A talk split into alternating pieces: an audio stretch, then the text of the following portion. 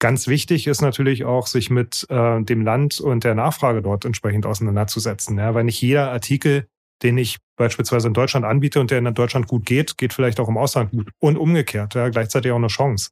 Also ich weiß von genug Händlern, die sagen, äh, gesagt haben, ich hatte Ladenhüter bei mir in, äh, in meinem deutschen Geschäft. Die haben sich aber wunderbar im Ausland verkauft. Und genau dabei scheiden sich die Geister. Soll man oder soll man nicht die eigenen Waren in anderen europäischen Ländern verkaufen? Um dieses komplexe Thema aufzuarbeiten, habe ich mit Andreas Hensch gesprochen. Er arbeitet seit über 15 Jahren in Führungspositionen im E-Commerce und kennt sich bestens mit dem EU-Binnenhandel aus. Aktuell ist er als Senior Director Seller Engagement bei eBay Deutschland tätig. Zudem habe ich mit ihm über den boomenden Second-Hand-Markt gesprochen und wie Handelsunternehmen diesen für sich nutzen können. Mein Name ist Marcel Rösel und wie jede Episode widmen wir uns im Handel Digital Podcast einem wichtigen Thema aus dem Handel. Falls Ihr Thema noch nicht dabei war oder Sie einen anderen relevanten Beitrag haben, schicken Sie uns gerne Ihre Sprachnachricht via WhatsApp.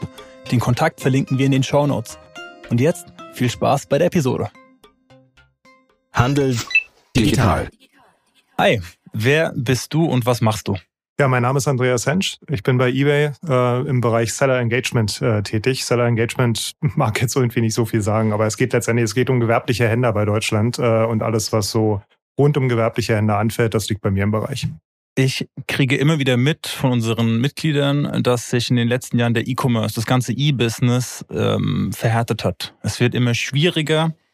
Hast du Erklärungen, warum das so ist? Ja, also letztendlich genau die Themen, die halt auch so durch die Presse gehen. Ne? Also Inflation, Lieferschwierigkeiten, äh, steigende Energiepreise, betrifft uns ja alle irgendwo und betrifft natürlich auch genauso unsere Händler.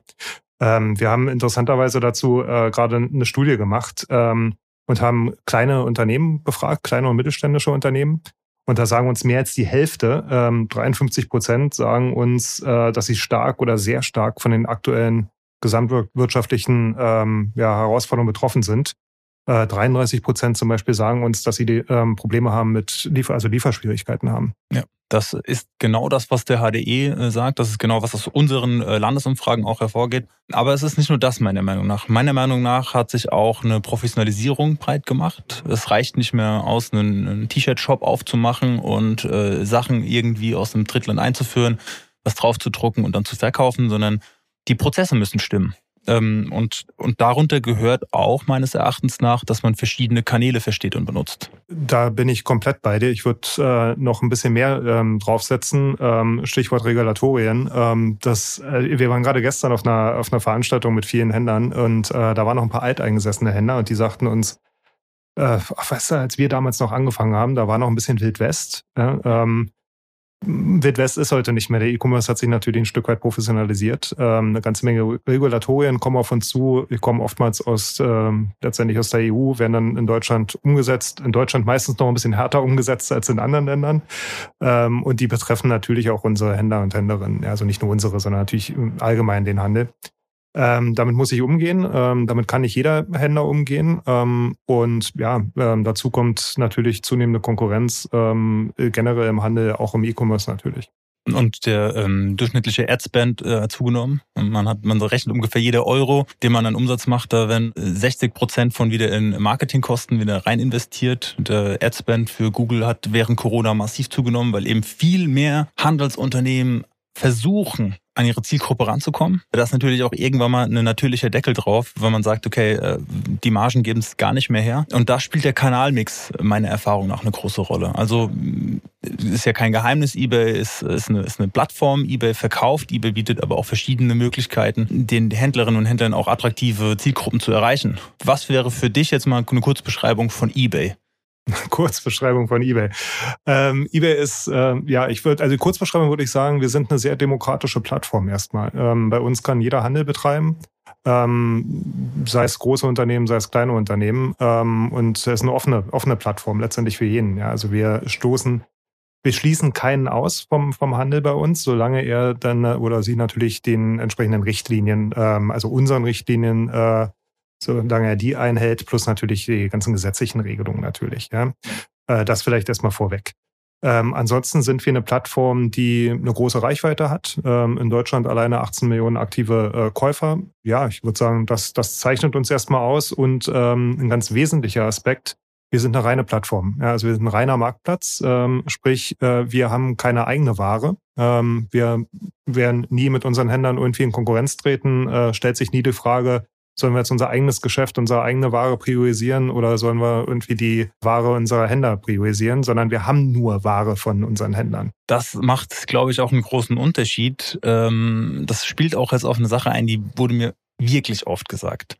Diese Doppelrolle, die andere Marktplätze eingenommen haben, weil sie gleichzeitig auch Hersteller sind und dann hat man einen schnell drehenden Artikel, der wird kopiert, ähm, man kann gar nicht mit den Preisen konkurrieren ähm, vielleicht kommt man auch gar nicht in die Buyers Box. Vielleicht weiß man jetzt auch schon über welchen, äh, über, über, über wen ich hier, über wen ich hier rede. Aber es ist doch tatsächlich so, dass sich auch ein gewisser Bauchschmerz mit, mit dem Begriff Plattform bei, bei Händlern irgendwie verbindet. Ja, also, äh, Würdest du das jetzt bei euch sagen, nö, da, bei uns gibt es das gar nicht. Bei uns ist das eine absolut ja, Augen auf ähm, ja, eine Partnerschaft auf Augenhöhe? Ja, grundsätzlich schon. Also ich meine, du hast ja eingangs auch gefragt, ähm, wie schaut's äh, gerade, also wie schaut's gerade im Handel aus aufgrund des, der ökonomischen Situation? Ähm, äh, wir sehen gerade eine ganze Menge Plattformen, die äh, straucheln. Ja, also der, es gab ja irgendwie Jahre, in denen sind Plattformen wie Pilze aus dem Boden geschossen. Ähm, ich habe irgendwann habe ich aufgehört zu zählen, aber ich glaube, es gibt über 250 äh, B2C-Plattformen äh, in Deutschland. Jeder wollte Plattform sein. Ähm, und äh, jetzt sehen wir eigentlich gerade das Gegenteil. Ne? Wir sehen gerade eine Konsolidierung. Äh, ich glaube aus zwei Gründen. Ja? Also nicht jeder, nicht jeder kann Plattform. Äh, gehört dann schon ein bisschen was dazu. Über Regulatorien haben wir gerade schon gesprochen und über steigende Anforderungen über die Jahre. Wir machen das Geschäft seit 1995 in Deutschland seit fast 25 Jahren. Ich glaube, wir verstehen ein bisschen was davon, was es heißt, Plattform zu sein. Ja? Ähm, und das andere ist, dass wir gerade sehen, ähm, dass ja aufgrund vielleicht auch nachgelassener äh, Nachfrage jetzt wirklich dieses, dieser Effekt eintritt, äh, was priorisiere ich denn jetzt? Äh, wenn ich selbst Händler halt auch bin als Plattform, priorisiere ich mein Inventar, was da irgendwie in den, in den Legern ähm, schlummert oder das meiner meiner Partner. Ja, und vor die ja, vor dieser Fragestellung stehen wir nicht, ja, sondern äh, wir haben ähm, also wir sind wir sind letztendlich wir sind ähm, erfolgreich, wenn unsere Hände erfolgreich sind. Ja? Und ähm, insofern stellt sich die Frage äh, für uns nicht. Ganz wesentlich ist dann, du hast es eben schon angesprochen, äh, Thema Buybox. Ähm, auch da ähm, gibt bei uns nicht, ja, sondern ähm, ich sag mal, wir funktionieren da ein bisschen mehr wie Google. Ja, ähm, du suchst nach etwas und dann äh, gibt es eine Liste von Hits ähm, und äh, da stehe ich entweder ziemlich weit vorne als Händler, ähm, wenn ich meine Hausarbeiten gut gemacht habe, oder ich stehe halt weiter hinten. Ja, aber es gibt nicht die Buybox und das äh, gibt nicht den einen, der irgendwie dann auf den Artikel 97 Prozent des Geschäfts macht, äh, macht sondern ähm, es verteilt sich mehr über mehrere Hände. Was heißt denn seine Hausaufgaben richtig machen? Also wir sind bei ja ganz häufig bei kleinen und mittleren Unternehmen, ähm, die da Nachholbedarf haben. Was sind sozusagen die häufigsten äh, Herausforderungen, die Händlerinnen und Händler da haben? Und was kann man da tun? Ja, also die Hausarbeiten machen heißt erstmal, ähm, ich sollte möglichst, ich habe es eben schon angedeutet, ich sollte möglichst weit oben natürlich in den Suchergebnis, äh, in den Suchergebnissen sein. Ne? Also ganz viel passiert bei uns, wie bei fast jeder Plattform, halt, in dem äh, jemand, äh, also ein Kunde im Suchfeld einen Begriff eingibt ähm, und dann kommt halt eine Suchergebnisseite der wird nach einem bestimmten Algorithmus ähm, ausgelesen. Wir nennen das Ganze Best Match. Ähm, also sprich, äh, was glaubt denn der Algorithmus, äh, was der Kunde, äh, was am besten zu ihm passt? Aber auch ähm, äh, dann spielen halt so Faktoren rein, wie gut ist denn die Performance des Händlers? Also wie gut, wie schnell liefert er beispielsweise, wie zuverlässig liefert er etc. Ja, aber vor allen Dingen auch, ähm, Abverkaufsrate ist irgendwie ein ganz, ganz wichtiger Punkt. Ja. Also äh, wie oft wurde so ein Artikel geklickt und dann auch gekauft. Ja. Und so gibt es verschiedene ähm, ja, Ingredients ja, quasi für den, für den Suchalgorithmus. Ähm, und ähm, ja, daraus, äh, daraus wird letztendlich dann die, die Sichtbarkeit, äh, stellt sich daraus her. Ja. Ähm, so, was heißt das jetzt für den Käufer? Er sollte natürlich äh, eine möglichst gute Artikelbeschreibung haben, ja, dass jemand, wenn er dann auf den Artikel klickt, halt auch sagt, oh ja, das überzeugt mich, ja, das ist äh, eine gute Beschreibung, da sehe ich viele Bilder, ähm, dann klicke ich den auch eher und also pack den eher in den Warenkorb, ja. Und natürlich auch ähm, in der ganzen Abwicklung ähm, sollte man halt möglichst schnell ähm, abwickeln, möglichst zuverlässig abwickeln. Ja, ich muss nicht irgendwie noch am selben Tag äh, die Ware versenden, ähm, aber ich sollte zuverlässig äh, in meinen Angaben sein. Wenn ich sage, ich kann erst am nächsten Tag ähm, die ganze Ware verpacken, dann kann ich das entsprechend angeben ähm, und dann packe ich noch die entsprechende Shippingzeit, also die Versandzeit drauf. Ähm, und dann weiß der Konsument, ah, okay, zu dem Zeitpunkt ist er noch da und das sollte ich halt auch einhalten. Und viele andere Faktoren, ja, aber das sind so die typischen Hausarbeiten. Das sind also die E-Commerce-Standards, ja, die, die ja, gut, gute Arbeit machen, operativ ähm, und dann geht's bei euch auch bergauf ähm, dass man oben reinkommt. Ähm, wie viel Werbeausgaben muss man denn fahren, äh, wenn man, wenn man in die ersten zwei, drei Plätze reinkommen will? Ja, da sprichst du ähm, unser Anzeigengeschäft äh, an. Das ist eine zusätzliche Möglichkeit, äh, wie ich denn meine Sichtbarkeit quasi nochmal ein bisschen boosten kann. Ja, das lässt sich so pauschal überhaupt nicht beantworten. Ja, also ich äh, kenne ähm, Händler, die auf fast jeden Artikel ähm, entsprechende Anzeigen, entsprechendes Anzeigenbudget äh, allokieren. Das kann zwischen ein und fünf Prozent sein, in Ausnahmefällen vielleicht auch mehr. Ich kenne auch äh, genug Händler, die ähm, sagen, ich habe so eine starke organische Sichtbarkeit, ich brauche das gar nicht, ja, sondern ich bin auch so sehr weit vorne. Ja der Preis macht natürlich auch viel aus. Wir wissen aus äh, Verbraucherforschungsstudien, ähm, ungefähr die Hälfte der Konsumentinnen in Deutschland sind, man nennt das äh, euphemistisch gesagt, preisaffin. Die, die wollen den Preiskracher, die wollen nicht viel ausgeben. Und da kann ja jetzt nicht jeder mithalten. Und deswegen muss man auch da, das ist eine ganz normale unternehmerische Entscheidung, wer ist meine Zielgruppe und möchte ich überhaupt da mitmischen? Und es gibt natürlich auch diejenigen, die suchen nach anderen Kriterien. Und äh, das wäre das, also gerade wenn ich ein kleines Unternehmen hätte und wüsste, ich kann gar nicht in der, in der Menge einkaufen, ich kann gar nicht äh, auch die, auch quasi die Prozesse so schnell abwickeln, dann würde ich versuchen, auch mein Sortiment dementsprechend auf äh, eBay auszuspielen oder auf anderen Marktplätzen. Man muss ja nicht nur auf eBay sein, sondern das ist eine generelle Empfehlung für alle Marktplätze, dass man sich überlegt, was funktioniert wo am besten äh, für mich, so dass am Ende auch was fürs Unternehmen und für den Kunden und am besten auch noch für die Plattform bei hängen bleibt, ähm, weil dann gewinnen alle. Ähm, würdest du würdest du das auch empfehlen, quasi, dass man dass man erstmal sein nicht sein ganzes Sortiment in eine, ganze CSV einfach aus der Warenwirtschaft hochlädt und dann einfach äh, in in eBay reinlädt und dann erstmal alle Artikel hochspielt? Ja, jetzt hast, jetzt hast du gerade ganz viele äh, Elemente angesprochen. Also äh, nehmen wir es mal Schritt für Schritt. Preis spielt eine Rolle, sagtest du. Äh, ja. In Deutschland definitiv. Ja, Deutschland ist äh, das Land der, ähm, ja, wie sagt man, der, aber auf jeden Fall der Preis, du hast, glaube ich, gerade gesagt, preisaffin. preisaffin ja. Also sehr, genau, ähm, sehr diplomatisch ausgedrückt. Äh, äh, das, das stimmt schon, ja. Aber es heißt nicht, dass zwingend der beste Preis gewinnt. Ähm, auch nicht zwingend ist der beste Preis ganz vorne, ja, sondern da spielen noch die ganzen genannten Faktoren davor auch rein. Ja. Also dass äh, das Retail einmal eins äh, sorgt halt auch dafür, dass ich weiter vorne bin. Es ist auch nicht so, dass jeder ähm, Konsument dann irgendwie sagt, naja, da ist es nochmal 50 Cent äh, billiger, dann klicke ich lieber da, sondern dann spielen Faktoren eine Rolle, die ähm, ich glaube bei uns noch mehr eine Rolle spielen als auf anderen Marktplätzen. Mhm. Nämlich ähm, fühle ich mich angesprochen von dem Angebot. Ja? Ähm, Dinge wie ähm, Fotos, ja, ähm, der Artikel irgendwie vielleicht auch im Einsatz gezeigt, ja, ähm, Dinge wie ähm, der Händler stellt sich da, ja, also erzählt vielleicht auch seine Story ähm, in der Artikelbeschreibung oder auch im Shop. Ja, ähm, glaube ich, ich glaube, gerade bei eBay hat man da eine ganze Menge Möglichkeiten.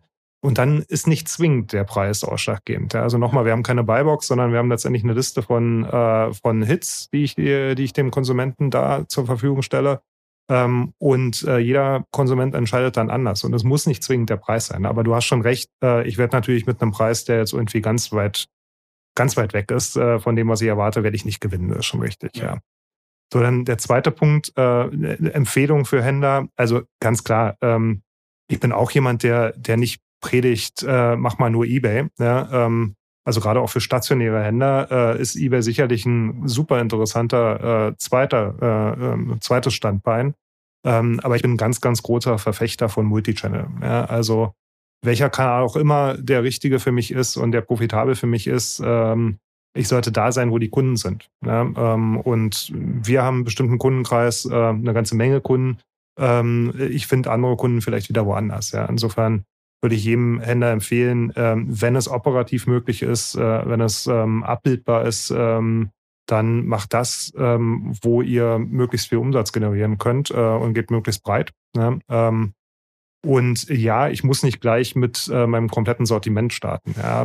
Aber auch da wieder, wenn es möglich ist, ja, wenn ich ein gutes Multichannel-Tool habe, ähm, warum nicht möglichst breite, möglichst viele ähm, Kanäle rein, ähm, um überall entsprechend Nachfrage abzugreifen. Ja. Hättet ihr als Plattform dann nicht Angst, dass das irgendwann, äh, dass der Warenkatalog so weit aufgeblasen ist, dass man in die sogenannte Decision Fatigue beim Verbraucher, bei der Verbraucherin reingerät. Ich kenne äh, kenn das nur zu gut. Ich kaufe ein äh, und gebe ein, ich will ein weißes T-Shirt mit Rundkragen und dann kommen die 4000 Vorschläge. Dann verlasse ich erstmal die Seite und gehe dann doch in den Einzelhandel. Also das sind sozusagen die Momente, wo bei mir der E-Commerce nicht mehr funktioniert.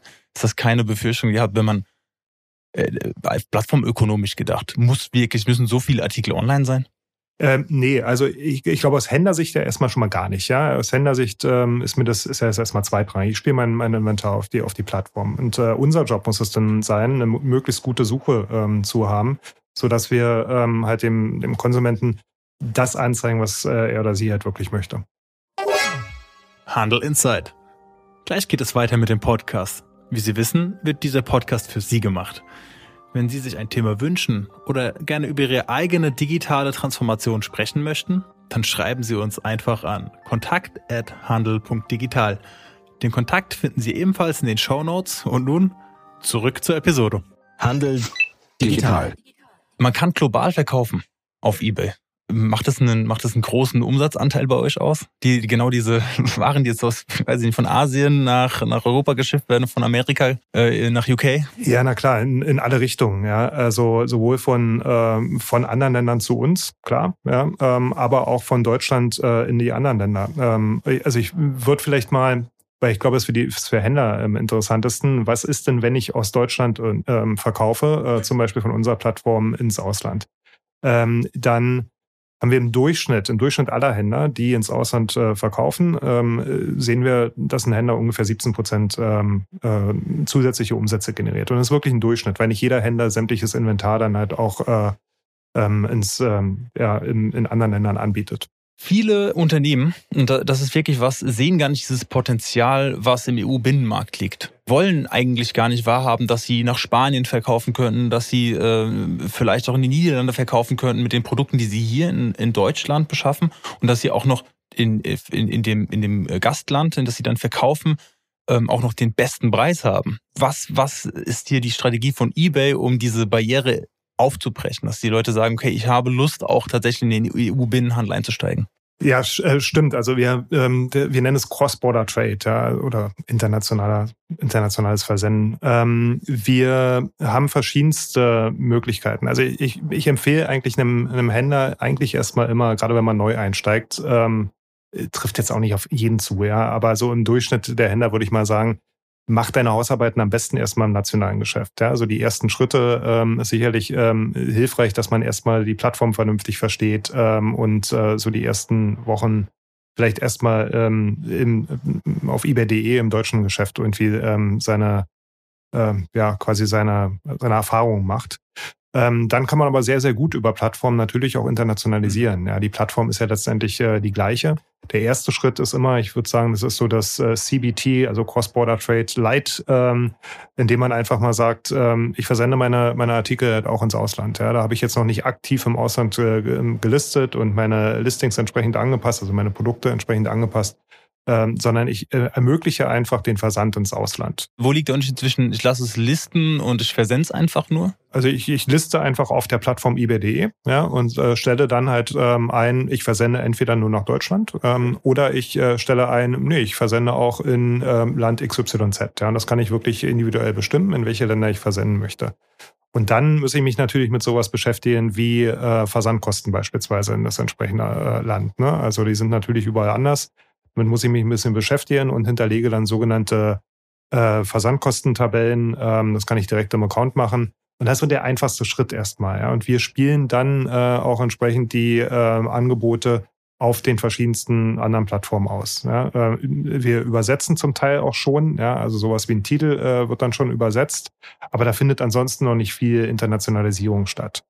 Der nächste Schritt wäre dann, dass ich als Händler ganz aktiv ähm, einstelle auf den äh, verschiedensten Märkten. Ja. Und da wäre meine Empfehlung immer, fang doch erstmal da an, wo es am einfachsten ist. Ja. Ähm, am einfachsten ist sicherlich erstmal das Ganze in Österreich auszuprobieren, alleine aufgrund der Sprache, der Sprache schon alleine. Ja. Ähm, ansonsten natürlich das europäische Ausland, äh, also insbesondere EU. Ähm, oder ähm, fang an in einem Land, wo du eine besondere Affinität hast, der vielleicht auch einen Mitarbeiter bei dir im Unternehmen äh, hast, der die Landessprache beispielsweise spricht. Ja? Ähm, weil dann wird's halt interessant. Ne? Dann muss ich halt mich mit äh, dem entsprechenden Land auch ein bisschen beschäftigen, ähm, Artikel möglicherweise oder bestenfalls ähm, internationalisieren, sprich auch in der Landessprache anbieten, äh, bis hin zu, ich sollte mich sicherlich irgendwann damit beschäftigen, dass Kunden auch mal nachfragen. Ja? Also sowohl Pre-Sales als auch Post-Sales, dass es einfach äh, Fragen von Kunden gibt. Ähm, und dann erwarten Kunden halt oftmals natürlich auch, dass ich in der entsprechenden Landessprache äh, Fragen beantworten kann. Vielleicht auch schon die Rechnung, äh, Versandscheine etc. in der entsprechenden Landessprache habe. Artikelbeschreibungen sowieso. Ja, ähm, äh, jetzt kann ich natürlich mit Google Translate oder was auch immer irgendwie übersetzen, aber jeder, der es mal gemacht hat, weiß auch, das ist nicht immer ein 100%-Treffer. Ja. Insofern würde ich immer sagen, nutzt ähm, die ähm, ja letztendlich die Möglichkeiten, die ihr vielleicht auch schon im Unternehmen habt äh, ähm, oder wohin ihr eine gewisse Affinität habt. Ganz wichtig ist natürlich auch, sich mit äh, dem Land und der Nachfrage dort entsprechend auseinanderzusetzen. Ja, weil nicht jeder Artikel den ich beispielsweise in Deutschland anbiete und der in Deutschland gut geht, geht vielleicht auch im Ausland gut. Und umgekehrt, ja, gleichzeitig auch eine Chance. Ich weiß von genug Händlern, die sagen, äh, gesagt haben, ich hatte Ladenhüter bei mir in, äh, in meinem deutschen Geschäft. Die haben sich aber wunderbar im Ausland verkauft. Muss es in Europa unbedingt die Sprache des Landes sein oder sind wir uns der englischen Sprache, der Lingua Franca, Englisch, äh, alle mächtig? Ähm, Nee.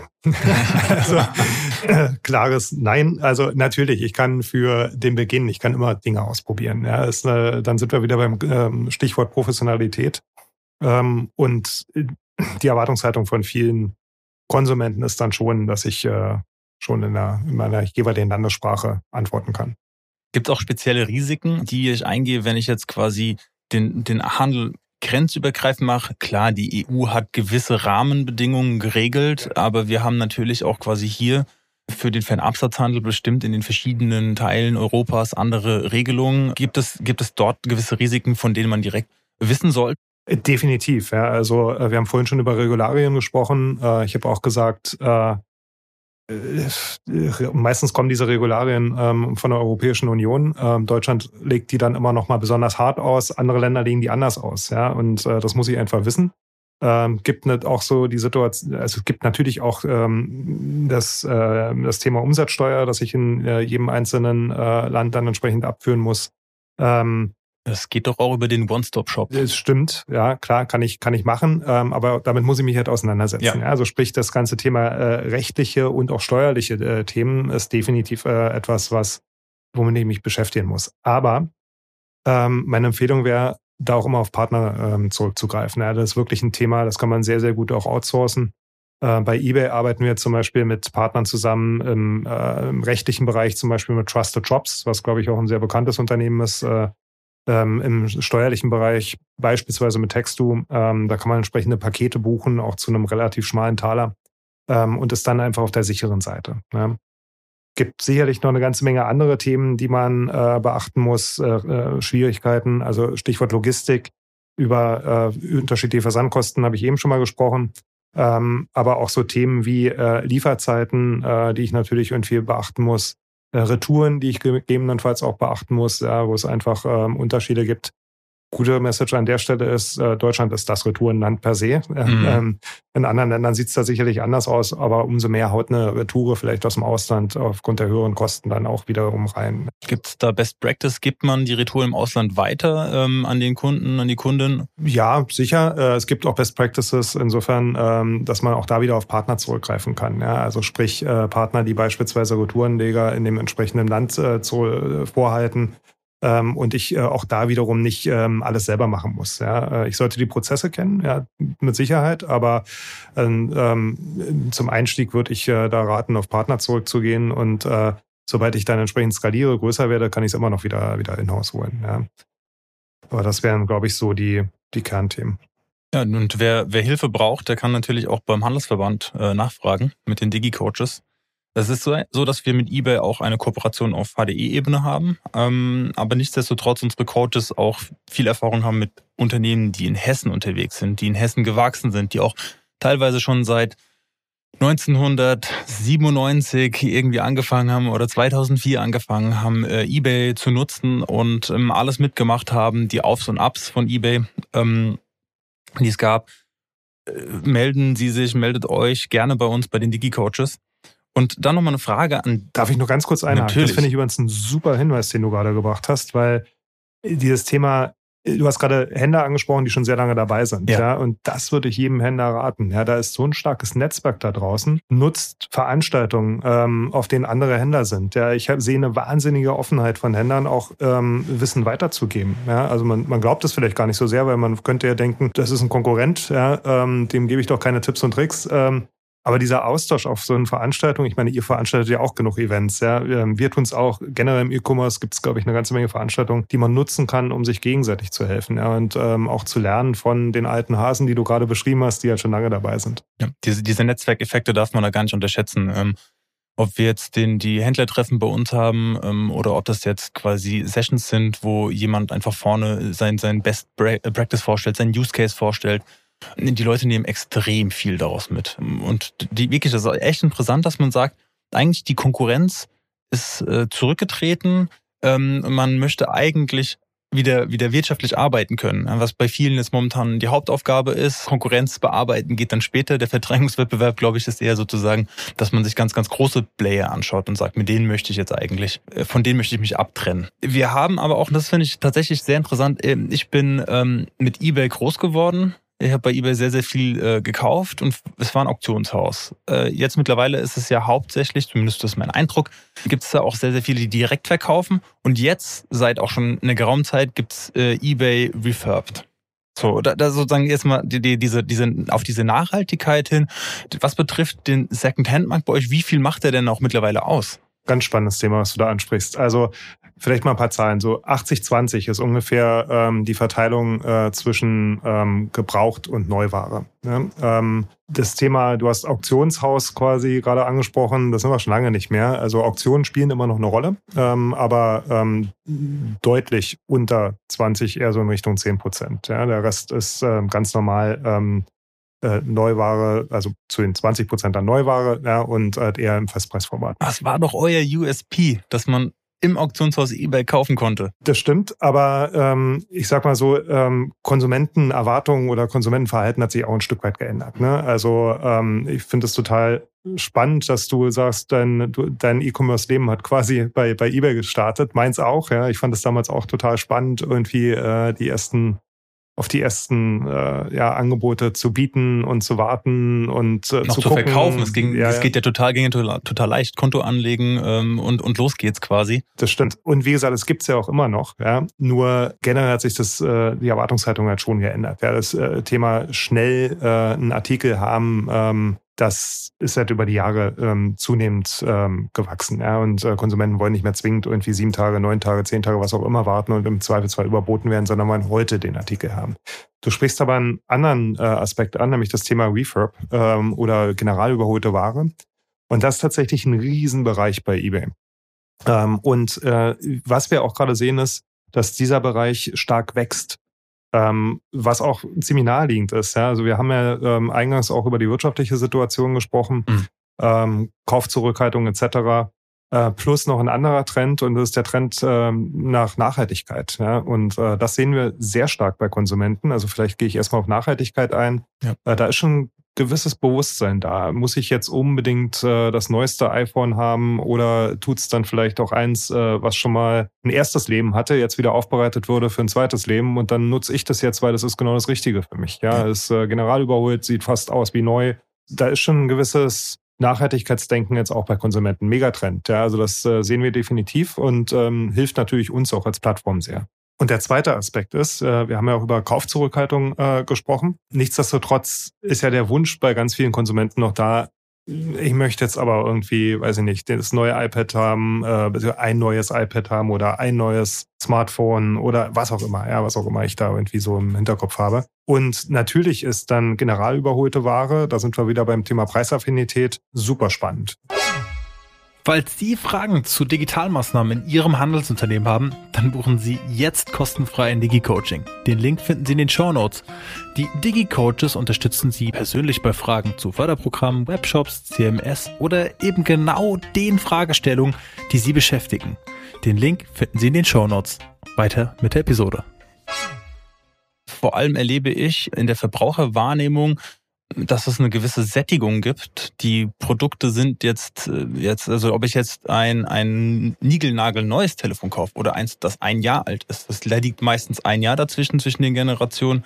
Der Sprung ist gar nicht mehr so weit. Während dem vorher gab es Produkte, die haben, die waren revolutionär und deswegen ähm, wollte sie jeder haben. Aber irgendwie habe ich das Gefühl, die neue Kollektion, das nächste Technik-Gadget, ähm, irgendwie ist alles da und dann schaut man natürlich, was passt eigentlich zu mir. Das heißt, es ist nicht nur vielleicht der Nachhaltigkeitswunsch und dass man günstig einkaufen will, sondern vielleicht auch einfach produktseitig. Das ist eine, eine steile These jetzt von mir, produktseitig, dass da die äh, innovativen Produkte im Moment gar nicht mehr so, so verfügbar sind, sondern man kann einfach gucken, was ist eigentlich in den letzten Jahren passiert und da kauft man halt das. Ich bin da komplett bei dir. Also äh, auch wieder n gleich eins, aber so aus eigener Erfahrung, ja, ich habe mich gerade damit beschäftigt, ein neues Smartphone für meine Tochter zum Geburtstag zu kaufen und ähm, habe so die letzten Modelle verglichen und äh, ich bin da voll bei dir. Die Unterschiede sind gar nicht mehr so groß. Ja. ja.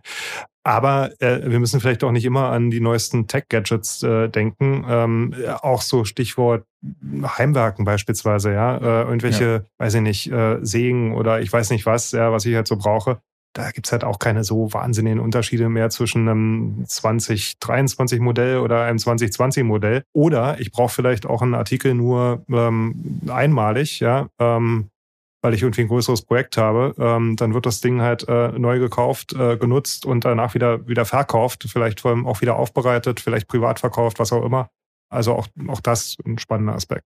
Äh, ThreadUp hat den Resale Report veröffentlicht und äh, hat gesagt, dass bis 2027 315 Billionen US-Dollar durch Secondhand gemacht werden. Also es ist ein Riesenmarkt. Ich glaube, da kann aber auch fast jeder Händler, jede Händlerin da draußen mitmachen. Egal wie klein man ist, das Thema Secondhand könnte man doch ins Sortiment mit aufnehmen und bei eBay ausprobieren.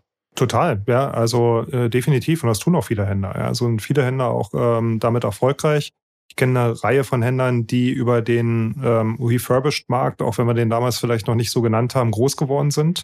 Und wie gesagt, ähm, die Nachfrage steigt signifikant, viel stärker als die Nachfrage nach Neuwaren. Nicht nur bei uns, sondern äh, generell im Markt und ist hochattraktiv für Händler. Äh, warum ist es hochattraktiv, deiner Meinung nach? Na, hochattraktiv im, im Sinne von äh, Nachfrage eben, die, die, die da ist. Ja? Also ähm, ich brauche natürlich entsprechende Bezugsquellen, ja? ähm, aber äh, wie gesagt, von diesem Trend, äh, dem Sustainability-Trend, davon sollte man def definitiv profitieren. Ja, da, wir hatten auch in einer anderen Podcast-Episode darüber gesprochen, dass das was für die Kommunikation sehr bedeutsames ist, dass man halt auch quasi zeigt, dass das Unternehmen ein hohes Interesse daran hat, eben auch in der Zukunft nachhaltiger, vielleicht auch sozial fairer zu agieren. Ich sehe einen großen Mehrwert darin, dass man wegkommt von dem geschreinen Geschäftsmodellhandel, wenn man anfängt, Waren aufzubereiten und ähm, sich auch als Dienstleister begreift, als jemand, der auch vielleicht hier die Kundenwünsche nochmal durch ein gewisses Extra erfüllt. Das heißt ja nicht unbedingt, dass man in der Zweitverwertung unbedingt die Ware ähm, nur aufpoliert, äh, sondern unter Umständen auch verfeinert, verbessert. Es gibt Beispiele, eine, eine, eine Schneiderin aus und eigentlich Modehändlerin aus Kassel, die nehmen alte Bettwäsche und machen daraus Unterwäsche. Und das ist natürlich ein ganz, ganz klares USP. Also die, damit behauptet man sich auf dem Markt und gleichzeitig kriegt man noch die Nachhaltigkeit hin und das weiter zu verkaufen. Ist jetzt kein Refurbed, das ist ein anderes Modell, aber die Nachhaltigkeit gibt hier verschiedene Spielarten. Und das ist meiner Meinung nach etwas, wo man als Handelsunternehmen auch sagen kann, ich begreife mich als Unternehmen, was Geld umsetzen möchte, was, was auch immer wieder seinen Ertrag steigern möchte. Und durch solche Dienstleistungen kommt man in den Bereich, wo man wieder 30, 40, 50 Prozent Marge hat, währenddem man als weiter, als jemand, der einkauft und verkauft, eher bei geringeren Margen liegt. Total spannender Aspekt, definitiv. Ja. Und wir, wir haben so eine Händler äh, auch bei uns auf der Plattform, definitiv. Bei eBay ähm, gibt es ja ein Programm, mit dem Händlerinnen und Händler zertifiziert werden, dass sie eben eine gewisse Qualität, einen gewissen Standard abliefern, wenn man refurbt, wenn man was, wenn man was kauft. Das ist eine Art auch für den Verkäufer äh, eine, Auszeichnung, aber für die Verkäufer, äh, für die für diejenigen, die es kaufen, natürlich auch eine gewisse Absicherung, eine Qualität zu erhalten. Wie bekommt man denn diesen Status? Wir vermarkten refurbished Artikel über unseren sogenannten Restore. Ja, also äh, wir machen noch ein bisschen mehr als äh, einfach nur ähm, Produkte zu kennzeichnen, sondern da steht, steckt auch eine ganze Menge Marketing dahinter. Ähm, um daran teilzunehmen, ähm, kann man sich bei uns einfach bewerben. Das ist auch ein relativ äh, simpler Prozess. Ähm, und dann sind aber bestimmte Voraussetzungen an das Angebot ähm, da, äh, liegen dahinter. Das eine ist natürlich, verkaufen Sie gewerblich. Äh, darüber sprechen wir dann, glaube ich, hier eh. Ähm, dann ähm, äh, benötigt man den sogenannten äh, Service-Status Top-Bewertung. Also wir, wir ranken quasi unsere Händler nach ihrer Service-Performance. Und der ähm, Status Verkäufer mit Top-Bewertung ist halt der höchste ähm, Status, den ich da erzielen kann. Ich verkaufe im Festpreisformat und ich biete kostenlosen Versand an, äh, an und der Artikelstandort ist Deutschland. Ja, das ist, sind letztendlich die Voraussetzungen dafür. Okay, das sollte doch eigentlich gar nicht so schwer sein, dann zu erreichen. Man muss, äh, muss man da nicht auch mal irgendwie beweisen, dass man auch was äh, in einer, in einer gewissen Qualität auch aufbereitet? Äh, ja, aber das passiert automatisch über den äh, Status mit Top-Bewertung. Aber was steckt dahinter? Da steckt letztendlich das Kundenfeedback dahinter. Ja, und ähm, wenn ich nicht die entsprechende Qualität ähm, äh, meiner Angebote habe, dann werden es die Kunden einem sehr schnell sagen ja, und damit auch uns sagen. Ähm, und so stellen wir das Ganze sicher. Und nicht nur, was die Produkte anbelangt, sondern auch, was äh, die Prozesse anbelangt. Ne? Also Stichwort äh, Versand, Zuverlässigkeit ähm, und ja, sämtliche Prozesse, die es halt so gibt mit dem Konsumenten.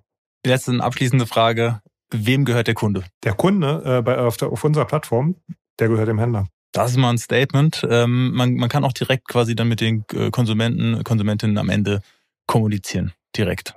Ja, es gibt verschiedenste Formate, äh, die ich, die ich nutzen kann. Ja, also ähm, ich empfehle mal jedem ähm, Händler auch äh, einen Shop bei uns äh, zu haben. Äh, der Shop kommt mit äh, diversen ähm, Möglichkeiten, äh, wie ich gerade auch mein Angebot noch zusätzlich vermarkten kann. Ähm, beispielsweise über Newsletter-Funktionalitäten etc., über individuelle Angebote, die ich machen kann, über Gutscheinaktivitäten, die ich machen kann. Ähm, das ist schon, sind schon spannende ähm, Dinge. Ihr habt ja wahrscheinlich noch einiges vor.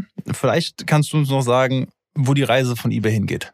Ja, wo geht, wo geht die Reise hin? Ähm, du hast vorhin ein paar Dinge angesprochen über quasi unsere DNA und wo wir herkommen. Ähm, die werden wir noch stärken, noch mehr stärken. Ähm, ein Stichwort dazu, ähm, was bei Händlern vielleicht doch auf, weiß nicht, komisch war oder worüber Händler sich vielleicht gewundert haben.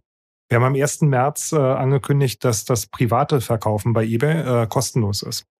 Ähm, äh, viele Händler haben sich darüber ein bisschen gewundert. Ähm, wir haben das ganz bewusst gemacht, weil wir sagen, wir wollen auch wieder verstärkt private Angebote zu uns auf die Plattform bekommen. Ähm, aus zwei Gründen. Wir wollen die Attraktivität äh, der Plattform allgemein stärken ähm, und Private bringen einfach nochmal ganz spezielles äh, Angebot auf die Plattform. Ja, das ist anders als das, was typischerweise gewerbliche Händler verkaufen. Ja. Ähm, und damit stärken wir die Attraktivität des, äh, der Plattform allgemein und bringen, äh, bringen einfach mehr User äh, auf die Plattform, wovon wiederum auch gewerbliche Händler profitieren. Ein ganz wichtiger Aspekt ist aber noch, wir wollen mehr private Verkäufer auf der Plattform haben. warum? Weil ein privater Verkäufer doppelt so viel auch wiederum kauft bei eBay. Ja, also muss man sich nochmal ähm, überlegen.